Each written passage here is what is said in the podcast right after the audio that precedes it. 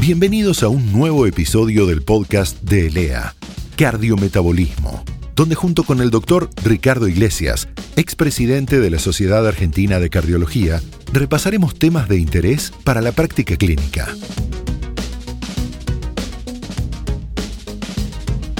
Hola nuevamente a todos y todas.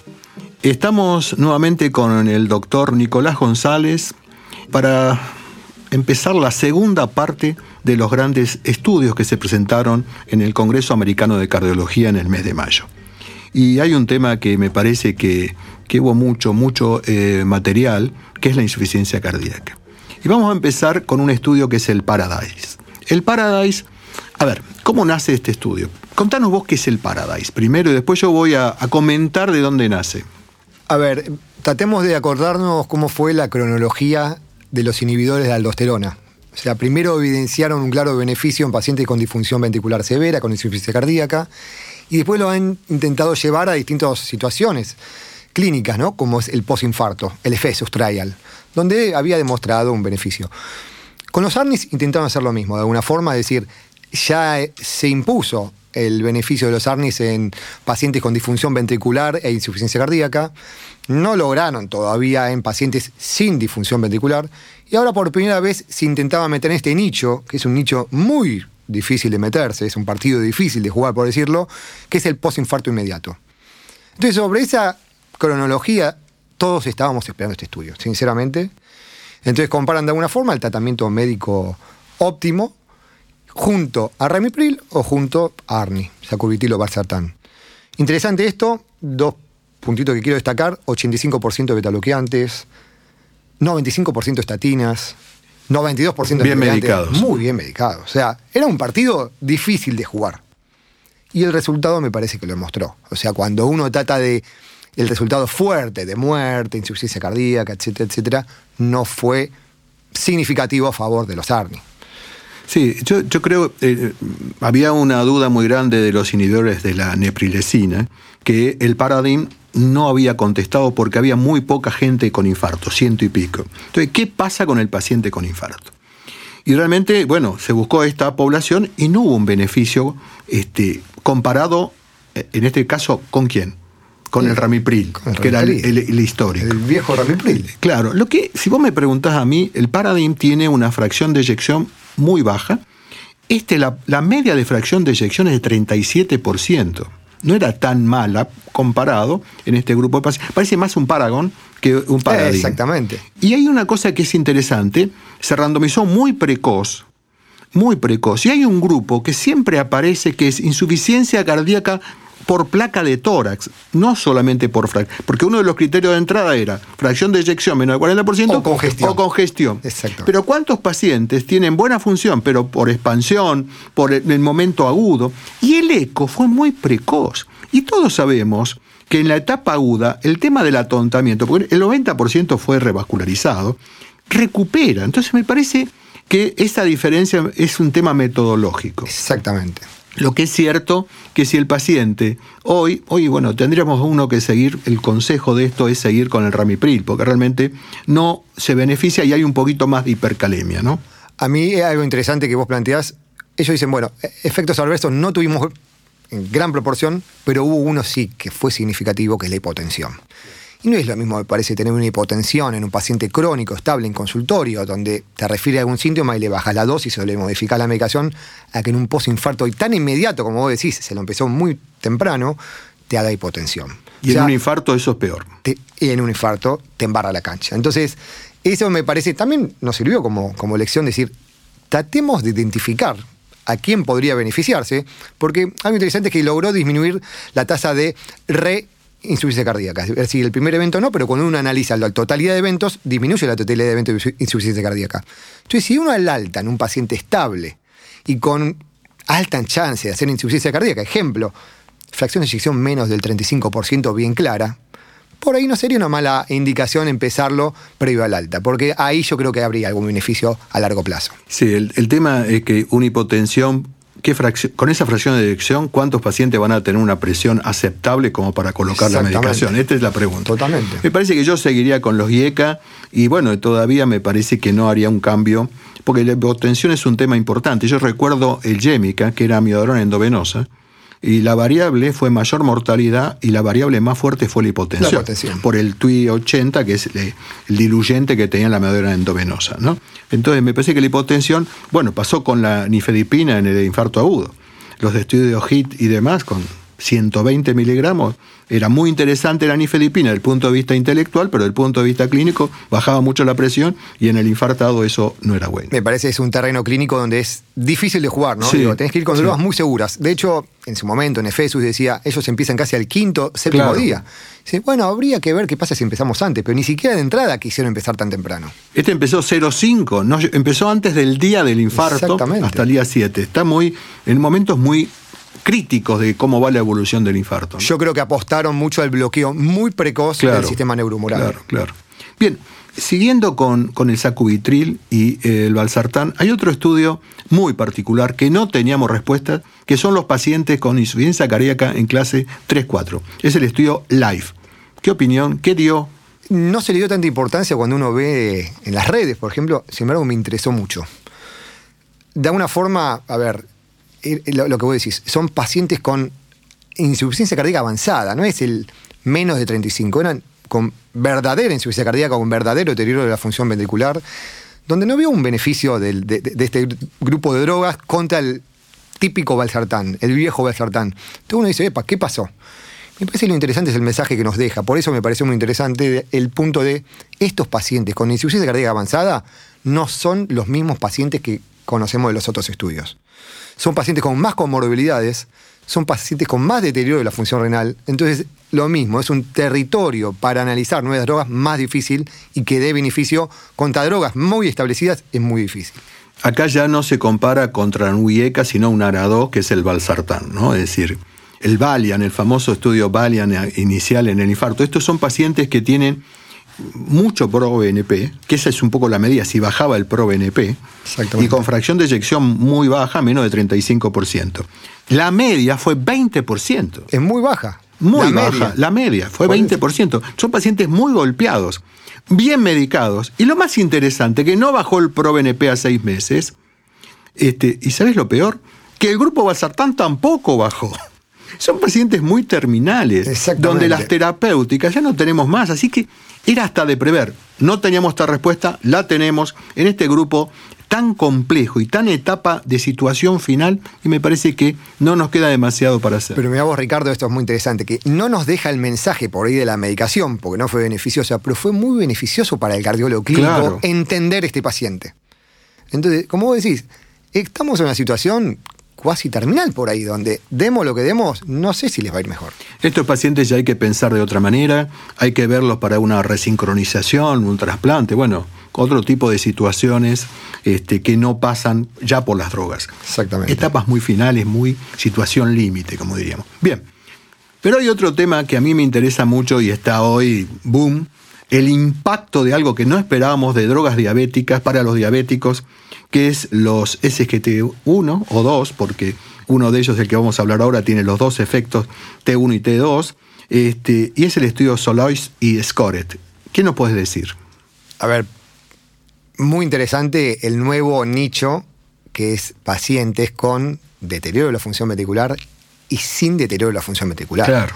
Hasta ahora me parece la EMPA, la DAPA se habían metido en pacientes con fracción de eyección reducida, con o sin diabetes, pero fracción de eyección reducida.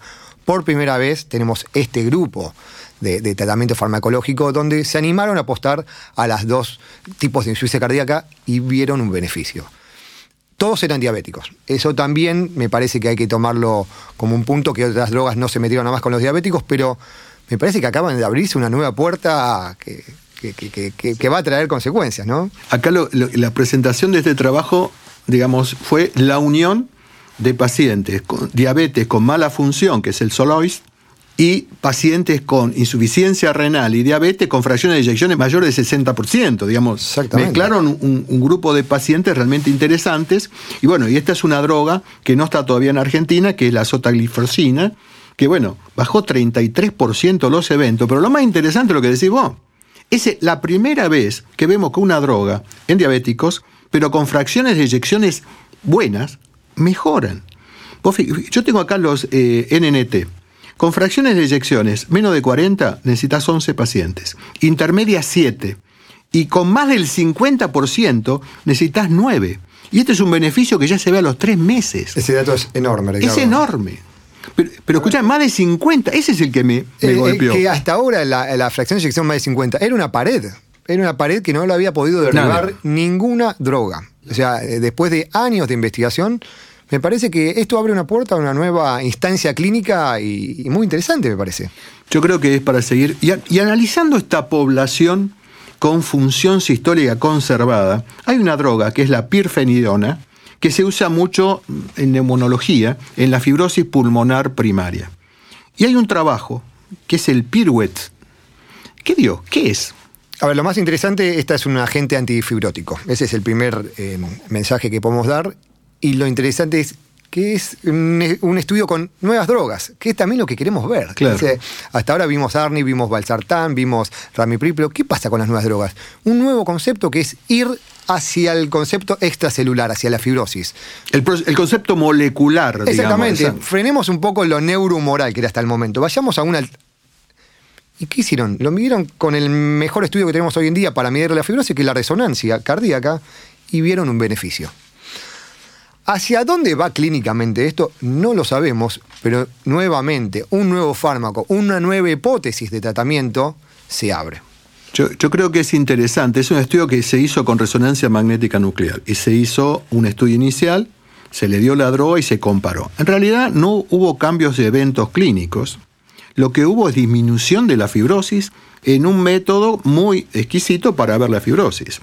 Yo creo que fue un estudio más de seguridad que de efecto. Yo creo que esto abre ahora un estudio clínico para ver si bajan los eventos y mejora la función del ventrículo, ¿no? y abre, me parece, ¿no? Una nueva hipótesis, como decía, hasta ahora la insuficiencia cardíaca, la patología cardiovascular es neurohumoral. Estamos abriendo un nuevo concepto de modificar el espacio extracelular. Me parece que es fantástico. Estamos hablando de fibrosis y demás. Yo no quiero salir del tema de la insuficiencia cardíaca, pero está muy relacionada a la miocardiopatía hipertrófica. El estudio Explorer, que es un subanálisis que se hizo y se presentó en el Congreso. ¿Qué nos puedes decir?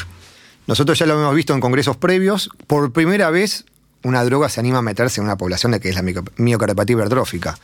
Primer beneficio en la clase funcional. ¿no? Es algo que no es poco. Los pacientes que sabemos que están sintomáticos, es muy importante mejorar la clase funcional, pero lo segundo que me pareció muy importante es la calidad de vida. Eh, la calidad de vida se puede medir por puntajes y uno después evalúa la reducción ¿no? de, de ese puntaje o la mejoría de ese puntaje. Y el grado de mejoría en la calidad de vida es mucho mejor que otros tratamientos que hemos evaluado para la insuficiencia cardíaca, como un cardiolesfirador o tratamientos para la sintomatología de la insuficiencia cardíaca. Entonces me parece que este punto no es menor, me parece. La droga, en este grupo de pacientes. La ¿no? droga es el Mevacamtem.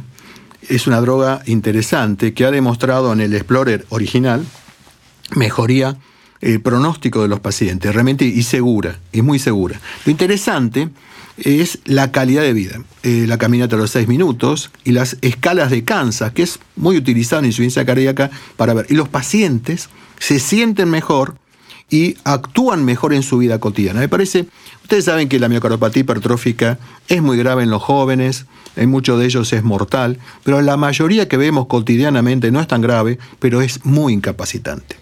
Un poco el mensaje me hizo acordar cuando lo, lo leí este estudio con la enfermedad vascular periférica, cuando uno le mejora la claudicación intermitente con silostazol. Bueno, pero mejoró la mortalidad, no. Pero entonces, pero le mejoraste la caminata. Sí, sí. Le mejoraste la calidad de vida. De hecho, cuando uno analiza qué estudios lograron mejorar en forma franca, hablan con similaridad con la eh, claudicación intermitente. Y no es menor, como vos decís. Sí, no, la miocardiopatía hipertrófica es muy limitante, realmente es más frecuente muchas veces de lo que uno ve. Y la verdad que hay muy poca herramienta cuando fracasaron los betabloqueantes o los bloqueantes cálcicos. Eh, la ablación del septum, un marcapaso, bueno, hay muy poquito.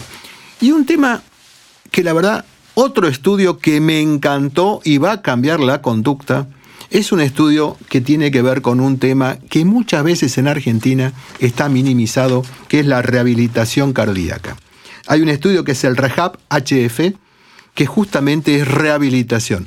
Tema importante y muchas veces minimizado por los médicos cardiólogos y clínicos. Cuando estabas haciendo la introducción, sabía que ibas a hablar de este estudio. Sí, me porque encanta. el verdadero cardiólogo cree en esto. Y sin embargo no tenía un estudio fuerte para que le diga, acá tenés el aval.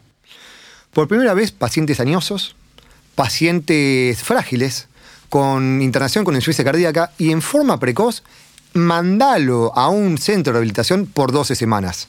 ¿Qué es lo que se vio? Una clara, un claro beneficio con esta estrategia. Una estrategia no farmacológica, digo, porque siempre estamos todos esperando la droga, el nuevo fármaco. Una estrategia no farmacológica que a este grupo de pacientes le logramos dar un beneficio. Eh, es muy interesante este estudio porque eh, son añosos, están realmente muy limitados, tienen insuficiencia cardíaca y comienza con un, digamos, una rehabilitación ya en la internación contra un grupo que se lo deja, digamos, al manejo común. Y es interesante, se lo mantienen por tres meses y los pacientes mejoran la fuerza muscular, el equilibrio, la caminata y el tiempo de caminata. Entonces uno dice, ojo, le estás cambiando un concepto. Volvemos con lo mismo, ¿no? Calidad de vida, ¿no? Uno, uno siempre es duro, muerte, infarto, stroke, pero la calidad de vida, que tenemos que entenderlo, me parece que es muy importante. Y lo más interesante, que después de los tres meses se lo seguía telefónicamente y había un 80% de adherencia. La gente seguía haciendo los ejercicios. ¿Qué habla eso? Que se sentían mejor. Entonces querían seguir en la rehabilitación en su casa con los ejercicios que se le enseñaron, porque obviamente se podían mover, tener independencia. Y uno de los temas de la vejez es justamente eso, no depender, estar libre en el accionar. ¿no? Es muy interesante, vuelvo a la analogía ¿no? con la enfermedad vascular periférica del claudicante. Las caminatas al claudicante, primero se ven el beneficio generalmente a los 3-4 meses. O sea, no seamos ansiosos en el, en el resultado para allá. Pero segundo, lo que vos decís, la calidad de vida. Acá hay una deformación profesional, porque Nico hace vascular periférico y es uno de los pocos cardiólogos que se ha dedicado intensivamente al tema, así que lo va a relacionar con todo lo que hablemos. Clópido Grel en la primera parte. Bien, vamos a empezar con otro tema, enfermedad coronaria aguda. Y empecemos con el diagnóstico. Hay un estudio que se presentó que también me parece que es muy interesante, que es el Rapid TNT. Contanos dos minutos o menos, un minuto, ¿qué es? A ver, rápidamente, hay una estrategia que se buscaba con los nuevos marcadores de troponina, que en una hora vos tenés una respuesta y una actitud que eso marque una diferencia a esperar tres horas. Ese era básicamente lo que se buscaba, si íbamos a encontrar una diferencia. Y básicamente no encuentran una diferencia. Ellos lo que dicen, ojo que con la estrategia de una hora vos no vas a tener mayores beneficios que esperar tres horas. Por lo tanto, a ver, son conductas de guardia, no son conductas de, la trinchera, ¿no? Y a veces hay que tomar definiciones. Y no logra imponerse este concepto de cero, una hora, de alguna forma, por decirlo. Sí, me parece que lo que cambia es esto, el tiempo. Esto es el tiempo. En una hora, y uno sabe que si hay edad negativo, no va a tener eventos por lo menos hasta un año, porque el seguimiento es un año para predecir infarto o muerte. Me parece que es interesante. Segundo, paciente con infarto entra a la sala, tenemos la arteria culpable, la abrimos y a su vez tiene otras arterias que visualmente son severas. ¿Qué es mejor? Este es el estudio Flower, eh, que de alguna forma nos decía, nos guiamos por el ojo, el ojo del hemodinamista, o si está el cardiólogo clínico al lado, el ojo del cardiólogo, para revascularizar las arterias que quedan con un grado de estenosis, estenosis coronaria severa, o nos apoyamos en el FFAR, ¿no? En, una medición de una valoración funcional de esa isquemia más allá del grado de severidad que nos parece. Si bien se creía, me parece que podía dar un beneficio, nos podría dar un beneficio la parte funcional, no la da. O sea, sigue siendo más importante la visión angiográfica de la lesión y a ir a revascularizar, como los estudios lo están marcando últimamente, cuando uno ya evidencia que hay una estenosis severa. La variable que se discutía también tenía que ver con costos. O sea, el FFAR nos tenía que dar un claro beneficio porque el costo iba a ser mayor. Bien, eh, seguimos como estamos. Eh, me parece que sí. La mujer sangra más en los síndromes coronarios agudos. ¿Hubo algo en este congreso? El estudio, a ver, lo que buscaba era el ticagrelor, ¿no? Digo, que se modificarlo, ¿no? Y dejarlo en monoterapia, el, el light.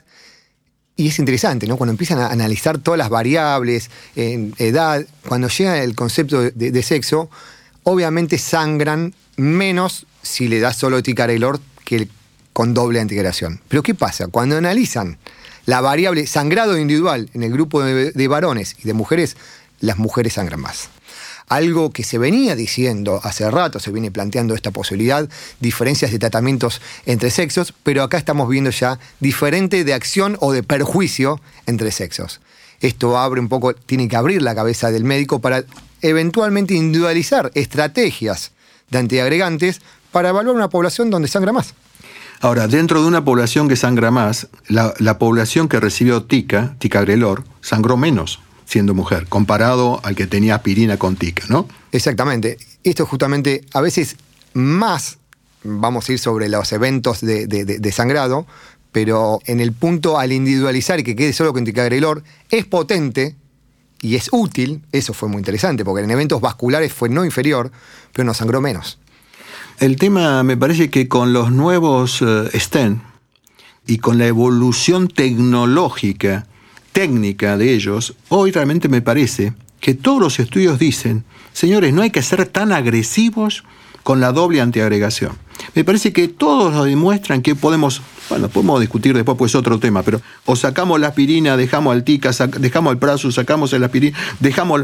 Me parece que eh, este es un tema no menor, que, que creo que hay mucha menos trombosis, por lo menos lo que uno ve, lo que uno lee. Entonces me parece que después de un X tiempo, uno puede ser menos agresivo con los... Pues yo creo, más sangrado, más droga, mejores estén, menos drogas. Me parece que vamos para la monoterapia en los pacientes con estén en agudo y me parece que en crónico todavía esto es más. Y esto ya lo vimos en FA con angioplastía, lo hemos visto en un montón de estudios. En este congreso también vemos la misma evolución.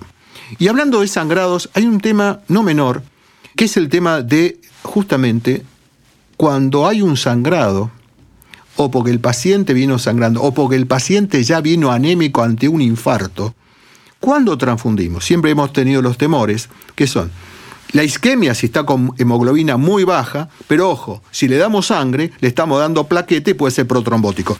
¿Qué hacemos? ¿Con qué hemoglobina transfundimos? Este es un estudio español y francés que me gustaría escuchar tu opinión. Históricamente esto se discutió mucho en la cirugía cardíaca. Eh, están las escuelas de cirugía cardíaca que posoperatorio empiezan las peleas internas dentro del servicio, transfundilo o no transfundilo con 8.5 de hemoglobina, vamos a suponer. De ahí la famosa relación 10-30, 10 hemoglobina, 30 hematocrito, que hay gente que quiere tener ese valor. Y sin embargo hay otra escuela que dice, no, yo soy más restrictivo. A mí, si no tenés menos de 8 de hemoglobina o menos de 7, algunos dicen, no me lo transfundas.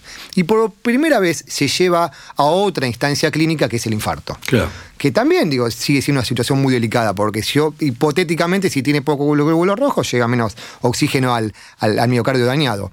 Y muy interesante, terminan diciendo, en este estudio nosotros le podemos demostrar que con la estrategia restrictiva, o sea, no lo transfunda si no tiene hemoglobina menos de 8, les va a ir bien a estos pacientes. Y es muy interesante porque yo por ahí me incluyo en el grupo de médicos más restrictivos para transfundir, nos da un aval en, en esta nueva instancia clínica de no transfundir. Sí, yo, yo, digamos, el mensaje, me parece, lo dijiste vos, yo lo quiero reafirmar, traje esa medida. Hay pacientes que eh, eh, uno ve que está demasiado taquicárdico y no es por la condición de, su función ventricular, sino que me parece que hay un grupo de pacientes con mayor con eh, hipoxia cerebral previamente o algún accidente vascular o un insuficiencia renal, me parece que ahí uno tiene que ser mucho más amplio. Y en otros más jóvenes que toleran mejor y me parece que ahí hay que ser más restrictivo, porque la sangre no es, no es inocua por varios motivos, más allá de la trombosis que ocasionamos, bueno, sabemos que por ahí no están a veces tan, tan eh, investigadas para saber si tienen hepatitis, HIV, pero bueno, eso dependerá de la parte del mundo y el lugar. Nos vamos a tener que ir, tuvimos dos hermosas charlas, creo que hemos hecho un pantallazo bastante interesante. Quiero escucharte dar tu última opinión, un minutito. Yo creo que este fue un congreso muy interesante yo les voy a transmitir tres ideas que se me ocurren. Primero lo que vos dijiste recién, ¿no? Digo, de encontrar la ropa exacta para una persona. El candidato, sí. A veces queremos que haya estudios que digan esto es para todos. Este congreso fue encontrar pequeños estudios que nos van a ayudar a las guías a individualizar pacientes. No hay ningún estudio acá que vos digas, esto es para todos. Claro. Entonces, antiagregación por inmunoterapia, cambiar una doble integración por otra doble integración, etcétera, etcétera. Segundo, tiene que ver con que drogas conocidas les ha ido muy bien. Clopidogrel, ramipril, sí. valsartán. No es poca cosa eso. en una instancia donde todos los días nos aparecen drogas, drogas, drogas conocidas, les está yendo bien. Y el tercer hito, que me parece que esto es un mensaje muy fuerte de este Congreso, hay una diapositiva que la muestran en, una de, de las presentaciones, que es la disminución de la mortalidad postinfarto del placebo, en los últimos 30 años. Bien, y yo, digamos, eh, para dar mi opinión final, tengo que cerrar yo, así que tengo que darla yo, no te enojes, pero... Totalmente. Este, hay muchos estudios que fueron negativos, y a veces uno ve un estudio y se deprime, que uno esperaba, como decíamos recién en alguno de ellos, uno esperaba el de control de frecuencia, control de ritmo, uno esperaba porque no hay una respuesta clara y bueno, no dio nada. Pero yo creo que los estudios clínicos de investigación nos enseñan qué hay que hacer y también lo que no hay que hacer. Quiere decir que un estudio negativo nos está enseñando mucho y es el arte de la medicina.